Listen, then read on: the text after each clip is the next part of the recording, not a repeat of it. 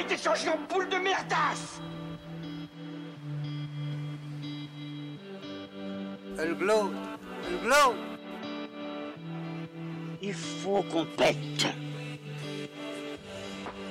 Alors moi, il m'épate, il m'épate, il m'épate, il m'épate. Et on lui pèlera le son comme au bailli du Limousin. On a rendu un beau matin. On a rendu avec ce tripe. Flattez-moi. Eh ben la denrée, on est en France. Allez, cul sec. Bonjour, bienvenue sur Histoire d'en dire plus.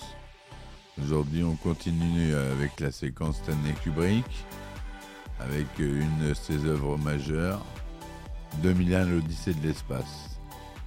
Allez, c'est parti, mon kiki.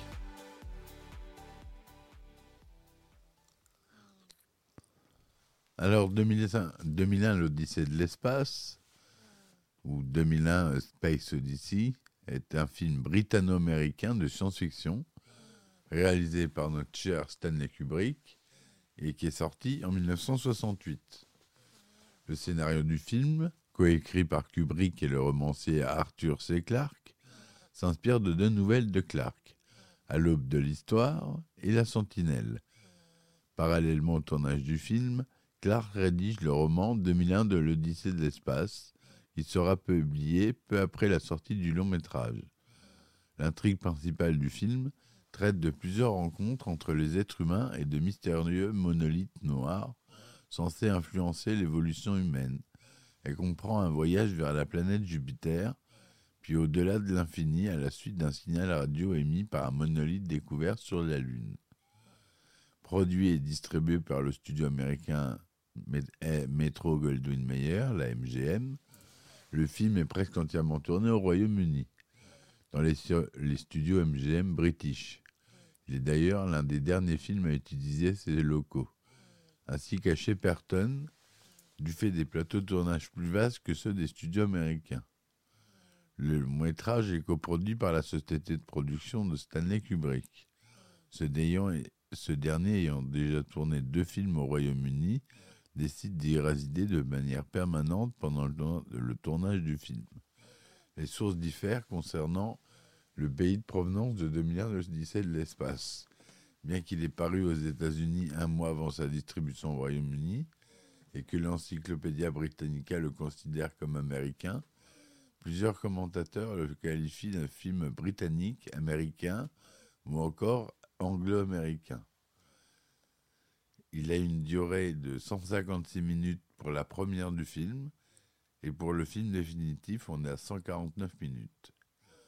2001, le lycée de l'espace est fréquemment qualifié de film épique, en raison de sa longueur inhabituelle et de sa similitude de construction avec d'autres films épiques et classiques. Il est empreint de plusieurs thèmes, notamment l'évolution humaine, la technologie, et l'intelligence artificielle ou encore la perspective d'une vie extraterrestre. Le film est resté célèbre pour sa précision scientifique, ses effets spéciaux révolutionnaires pour l'époque, ses scènes ambiguës, son usage d'œuvres musicales au lieu d'une narration traditionnelle, et pour le rôle secondaire qu'occupent les dialogues dans l'intrigue.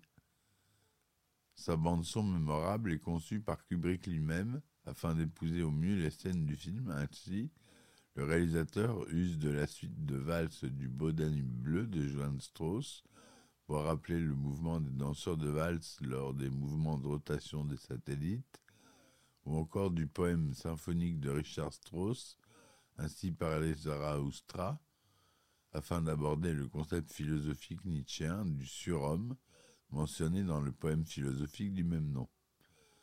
À sa sortie en salle en 1968, 2001 de l'Odyssée de l'espace est reçu de manière partagée, tant par la critique que par le public. Mais au fil du temps, il, il acquiert un statut de film culte et connaît un énorme succès au box-office. Quelques années après sa sortie, il devient le plus gros succès du box-office nord-américain de l'année 1968.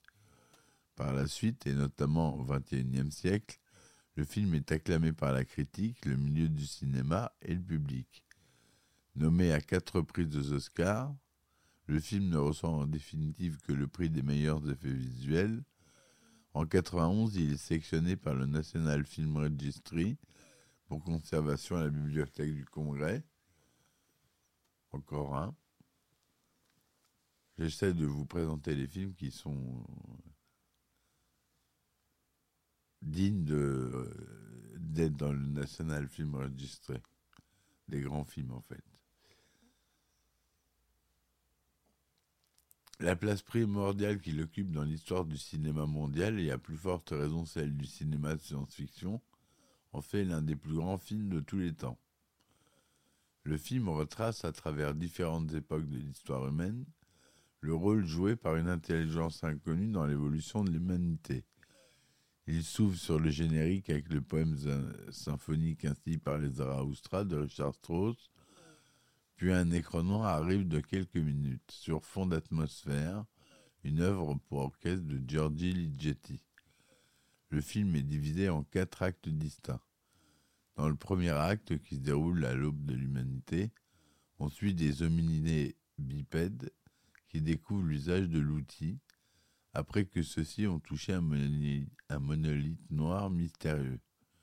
Dans le second acte, qui se déroule en 2001, on suit le docteur Heywood Floyd lors de son voyage sur la Lune, quand un monologue identique, un monolithe identique y est découvert.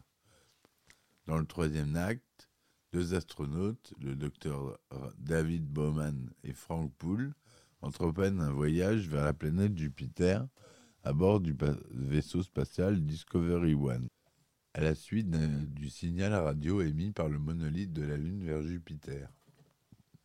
Dans l'acte final, on suit le périple de l'astronaute David Bowman au-delà de l'infini.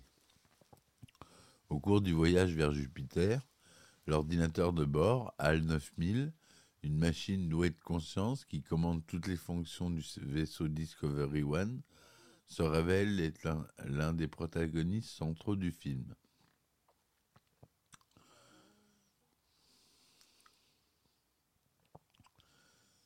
Donc, le titre original 2001 Space Odyssey, à direction artistique, on a Joe Wesley, aux effets spéciaux, le célèbre Stuart Freeborn, Dick, Smith et le célèbre Douglas Trumbull, titulaire euh, de l'Oscar. La société de production, c'est la MGM, la Stanley Kubrick Production et Polaris. Et en distribution, on a la MGM, la Warner Bros. et Turner Entertainment. Le budget de 12 millions de dollars environ. Il a été tourné en couleur Metrocolor et Technicolor, négatif 65 mm, dont a été tirée une version 35 mm de 35e cinémascope, son stéréo 4 pistes magnétiques et son mono une piste optique pour les salles non équipées, et une version 70 mm de 20e, Super Panavision 70, son stéréo 6 pistes magnétiques sur copie dite plate, ainsi que sur des copies appelées sphériques.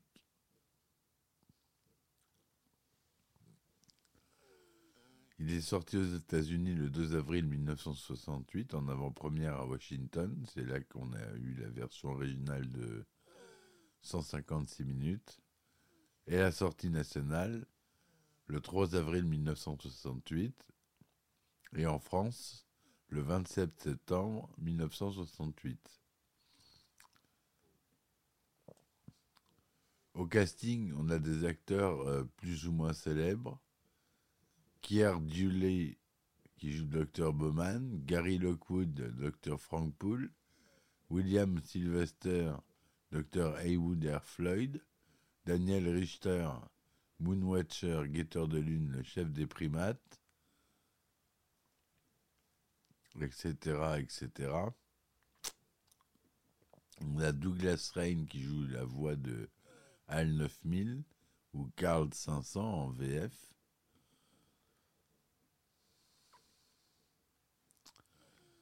En 2001, L'Odyssée de l'espace est un film de science-fiction ayant suscité beaucoup de commentaires. On l'a par exemple qualifié de fable pessimiste sur l'avenir technicien de l'humanité, de méditation pascalienne sur la solitude de l'homme face au mystère insondable de l'univers et de la métaphore du trépas et du voyage vers l'au-delà. Kubrick avait réfléchi à l'idée de concevoir Dr Folamour comme un documentaire réalisé par des extraterrestres. Cette idée, abandonnée pour Dr Folamour, le poussa à s'essayer un nouveau genre pour lui, la science-fiction. Ayant lu une nouvelle d'Arthur C. Clarke intitulée La Sentinelle, il décida de rencontrer son auteur en 1964 afin d'établir la thématique et préparer l'élaboration de sa prochaine œuvre.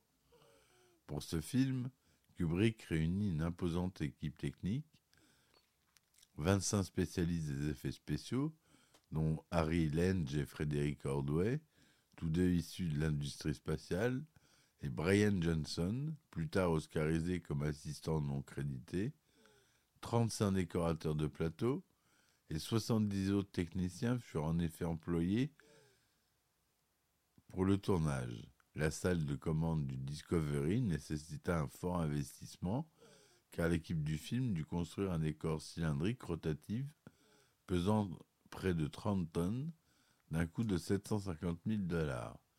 Le tournage commença le 29 décembre 1965 par la scène de la découverte du monolithe dans le, le cratère de Tycho et se déroula sur sept mois.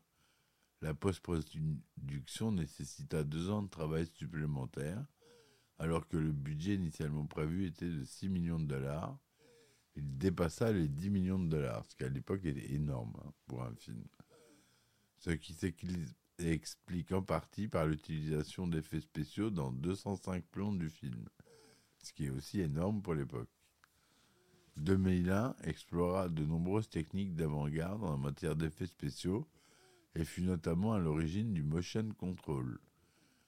L'ensemble des éléments, le motion control, euh, c'est une technique qui permet d'enregistrer les mouvements de la caméra et de les répéter ainsi à l'infini, ce qui permet beaucoup d'effets, comme la multiplication des personnages à l'écran euh, avec un mouvement de caméra. On filme plusieurs fois la scène avec le personnage dans différentes positions et on assemble tout. Et on a un mouvement avec tous les personnages présents en mouvement. Voilà, le motion control, à quoi ça a servi. Ça a été aussi très développé pour Star Wars, pour toutes les scènes euh, spatiales. Voilà, je m'arrête là. L'ensemble des éléments scénaristiques et des décors firent l'objet d'une attention toute particulière et plusieurs scientifiques et experts en matière d'exploration spatiale coopérèrent. Le coût des effets spéciaux représentera 60% du budget total du film. Le directeur de la MGM, Robert O'Brien, prévoyait une sortie du film pour la fin de l'année 66 ou au printemps 67. Mais l'avant-première n'a eu lieu qu'en avril 68 à New York. Stanley Kubrick a progressivement élagué son projet de départ. La durée d'origine est encore plus longue, 158 minutes, que le montage définitif Final Cut de 149 minutes.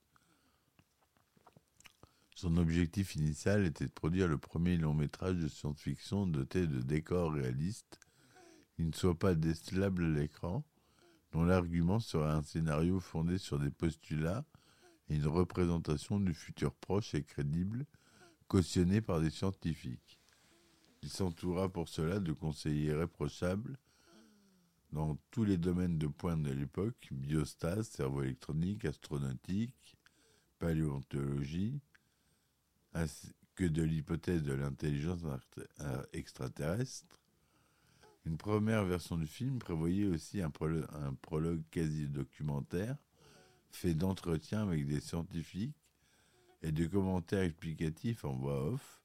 Le mathématicien Irving John Good, l'auteur de science-fiction et scientifique Isaac Asimov, évoquait les futures bases lunaires, l'anthropologue Margaret Mead et les astronomes Fred Whipple et Sir Bernard Lovell, dont vous connaissez pour Apollo 13, insistaient sur la vraisemblance de la vie extrascolaire.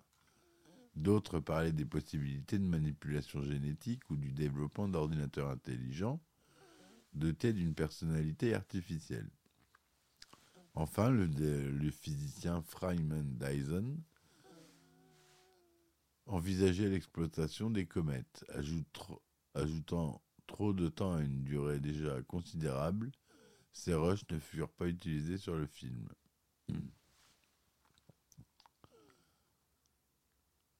Pour le scénario, Kubrick se mit à la recherche du meilleur auteur de science-fiction de l'époque, du moins le plus sérieux sur le plan de la crédibilité technique. Selon ce critère, ce put être Isaac Asimov, scientifiquement en plus d'être romancier, ou Brian Aldiss, qui a voulu utiliser plus tard pour ce qui est devenu AI, Intelligence Artificielle, film réalisé finalement par Steven Spielberg, C'est un autre savant et, auteur qu'il choisit, Arthur C. Clarke. Nombre des idées inédites qui sont devenues des maintenant, sont nées de la volonté de s'éloigner à tout prix de l'aspect série B de la SF de l'époque et de ses conventions. Kubrick ayant pris goût aux effets spéciaux avec Dr. Folamour, dont les scènes de vol du B-52 en transparence était supervisé par Well Vivers, considérait que dans un tel projet, il n'avait pas le droit à l'erreur. Connu comme cinéaste intellectuel de stature européenne, il redoutait de faire une série B de plus avec des décors en carton-pâte et une anticipation peu crédible qui vieillirait mal. Il fit donc appel à la crème des techniciens en effets spéciaux, à de jeunes talents, parmi lesquels Douglas Trumbull, un grand, qui est aussi devenu réalisateur, qui est mort cette, cette année d'ailleurs, le pauvre, je ne savais pas. Engagé pour faire quelques dessins qui réalisa par la suite euh, le film de science-fiction Silent Running, sorti en 72. Le célèbre monolithe noir, objet emblématique du film, est, transparent comme du cristal dans le roman de Clark, qui peut être pensé au cristal qui songe de Theodore Sturgeon. Mais il a fallu renoncer à cette caractéristique car l'objet était ainsi invisible à l'écran. Le bonanime bleu, accompagnant les vaisseaux en, orbite circumterrestre, soit qui eût semblé de prime abord être le même type de fausse bonne idée a été adopté par Kubrick parce qu'un technicien avait mis le disque pendant que l'équipe visionnait les rushs en salle de montage et cette musique s'avérait coller à merveille. Il en alla de même pour les bruits oppressants de respiration et le silence de l'espace, simple conformité à la réalité des conditions du vide spatial.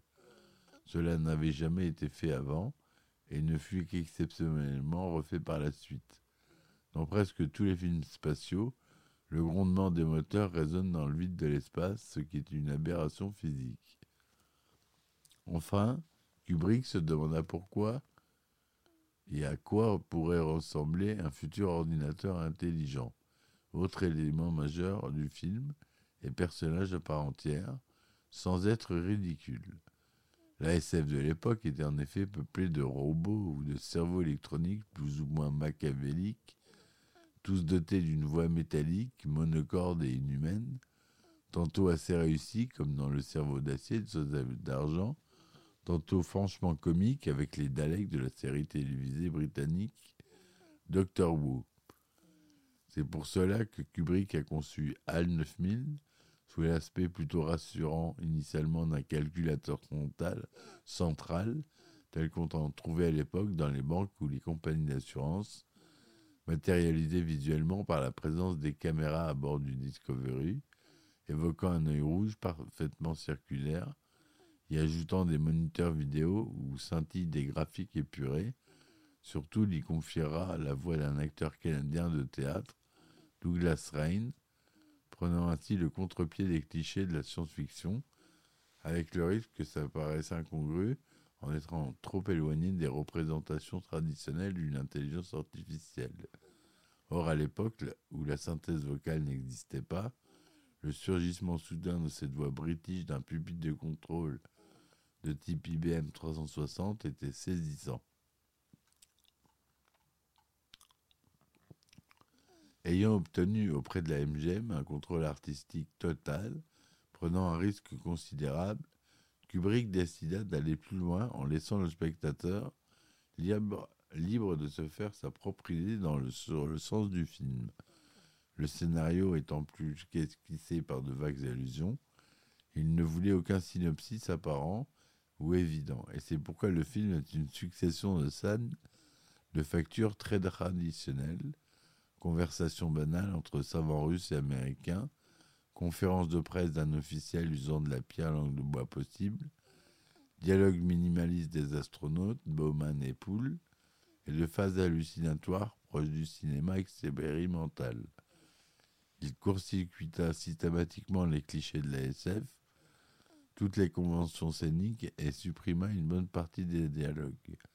Arthur. Clarke a prononcé très explicitement Si vous dites que vous avez compris 2001, c'est que nous avons échoué, car nous voulons que le film pose plus de questions qu'il ne donne de réponses.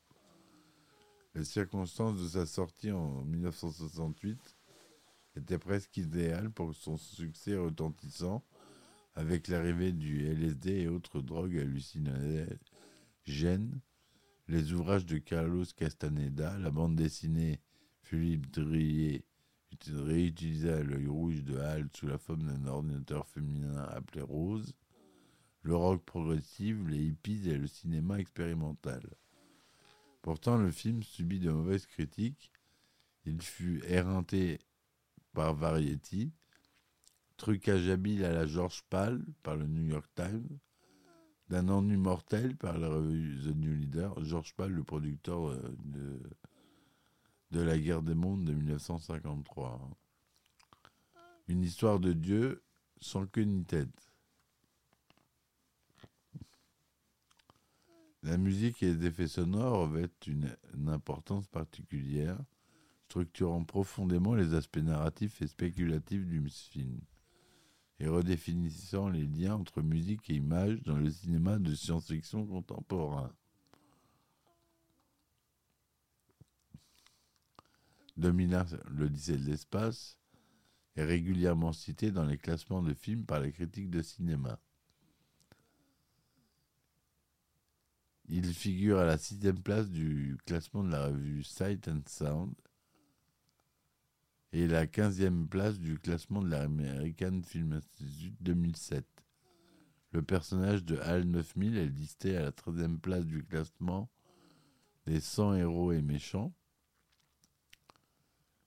de plus, il, comporte une réplique classée dans le top 10 des top 100 des répliques de cinéma américain selon ce même institut. Enfin, il est considéré comme le meilleur film de science-fiction de tous les temps par le Online Film Critic Society. 2001, l'Odyssée de l'espace connaît un succès important commercial lors de sa sortie en salle il totalise 56 715 371 dollars de recettes au box-office mondial. Et en France, il attire 3 256 884 spectateurs dans les salles. Sur Metacritic, il a une note de 82%. Sur Rotten Tomatoes, 93%. Ciné, 4 étoiles sur 5 et Télérama lui donne 5 étoiles sur 5.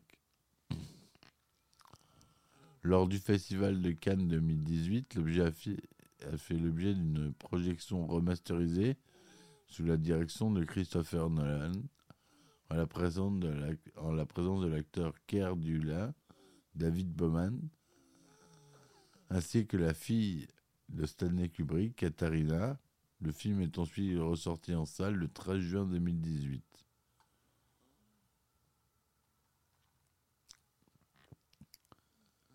L'initiative du projet revient à Stanley Kubrick qui, connaissant l'œuvre du romancier Arthur C. Clarke, le contacta afin de voir dans quelle mesure ils pourraient travailler ensemble sur le légendaire bon film de science-fiction. Le scénario et un livre ont été conjointement écrits par Arthur C. Clarke et Stanley Kubrick. Néanmoins, il fut convenu qu'Arthur C. Clarke conserverait officiellement la, paternité du livre et Stanley Kubrick celle du scénario. Le film et le livre ont été en fait développés en parallèle. Certains passages du livre ont par exemple été inspirés par le visionnage des épreuves de tournage quotidiennes et inversement. Le film s'est enrichi de certaines idées apparues tardivement dans le roman. La véritable origine du film vient de deux nouvelles d'Arthur C. Clarke, comme on l'a dit tout à l'heure, à l'aube de l'histoire en 54, d'où sort l'idée d'un cristal d'origine extraterrestre qui fait naître l'intelligence chez l'homme préhistorique, et les sentinelles en 1948, d'où l'idée d'un objet extraterrestre abandonné sur la Lune et faisant depuis office de signal d'alarme. Toutefois, il ne s'agissait pas encore d'une pyramide et non d'un monolithe, tel qu'il se révèle lors de l'œuvre de Yatrides dès la fin des années 50. La signification de l'acronyme HAL est Eurastakili Programmed Algorithmic Computer, d'après le roman dominant l'Odyssée de l'espace, et Heuristic Algorithmic Computer, dans la suite 2010 Odyssée 2. Dans la version française, l'ordinateur s'appelle Carl 500, acronyme le cerveau analytique de recherche et de liaison. Certains spectateurs ont remarqué que les lettres AL correspondaient au décalage alphabétique des lettres IBM, entreprise qui a participé à la réalisation du film. Mais Arthur C. Clarke a indiqué qu'il ne s'agissait que d'une coïncidence. Parmi les différences notables entre les deux œuvres jumelles, dans le film, le vaisseau spatial se dirige vers Jupiter, les monolithes étant en orbite autour de cette planète, alors que dans le livre, il se dirige vers Japet, un satellite de Saturne, à la surface duquel se trouve le, monolithe. Jupiter étant seulement survolé pour utiliser son assistance gravitationnelle, le, monolithe est totalement noir et opaque dans le film et est décrit comme translucide à l'écran. Les proportions de l'objet ne, sont évoquées que dans le roman par C. Clarke à plusieurs reprises. 1 par 4 par 9, c'est-à-dire les carrés des trois premiers entiers naturels non nuls. Ces chiffres magiques se révèlent soudain être, pour David Bowman, vers la fin de son épopée d'être humain, la clé du secret qui régit le comportement du monolithe et ce pourquoi il a été créé. Dans le Hall, dans le film, Hal refuse à Dave le retour dans Discovery, le condamnant à mourir dans le pod. Dave parvient à rentrer par le sas de secours, malgré un séjour de quelques secondes dans le vide,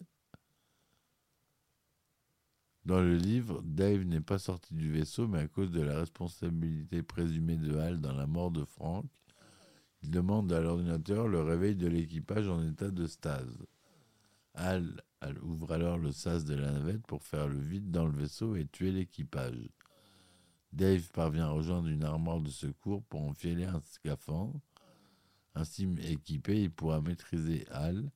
À noter que pour tous les cas de divergence entre le film et le livre, les romans de Clark qui font ensuite, à 2001 l'Odyssée d'espace, se baseront sur les éléments du film et, non ceux du livre.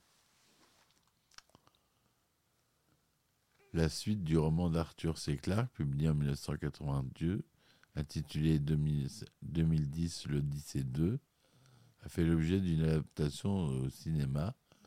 Il s'agit bien dans ce cas d'une adaptation et non d'une collaboration étroite sorti en 1984, 2010, l'année du premier contact, répond à certaines interrogations que le film originel laissait volontairement en suspens. Cependant, ni le livre ni le deuxième film n'eurent un succès comparable à leur prédécesseur. Arthur C. Clarke publia malgré tout deux volumes supplémentaires, 2001, l'Odyssée 2061, l'Odyssée 3 en 1988 et 3001, l'Odyssée finale en 1997. Voilà ce que je voulais vous dire sur ce film culte qui est long, qui est lourd à voir, mais il faut le voir. Pour sa culture cinématographique, c'est une des plus grandes œuvres euh, qu'on ait jamais vues. La musique, l'image, tout est assez extraordinaire. Et une version 4K euh, restaurée et sortie. Euh, J'ai cru voir passer ça. Donc, à vous de vous presser dans vos magasins préférés pour euh, vous procurer. Quoique c'est pas facile à trouver en magasin, peut-être sur internet. Pour vous procurer ce film si vous ne l'avez pas encore vu. Et il faut le voir en 4K. Moi, je vous conseille de voir tous les films en 4K avec un système de son le meilleur que vous puissiez avoir pour profiter du film à fond. Voilà. J'espère que cette séquence vous aura plu, ce, podcast. Je vous dis à très vite pour une nouvelle euh, chronique. Merci de m'avoir suivi. Laissez-moi des petits commentaires, des petits likes. Et je vous dis à très vite pour de nouveaux épisodes. À ciao, ciao. Il a été changé en boule de merdasse glow, elle glow. Il faut qu'on pète. Alors moi il m'épate, il m'épate, il m'épate, il m'épate. Et on lui pèlera le son comme au bailli du Limousin. On a vendu un beau matin. On a vendu avec ce tripe. Flattez-moi. Eh ben la denrée, on est en France. Allez, cul sec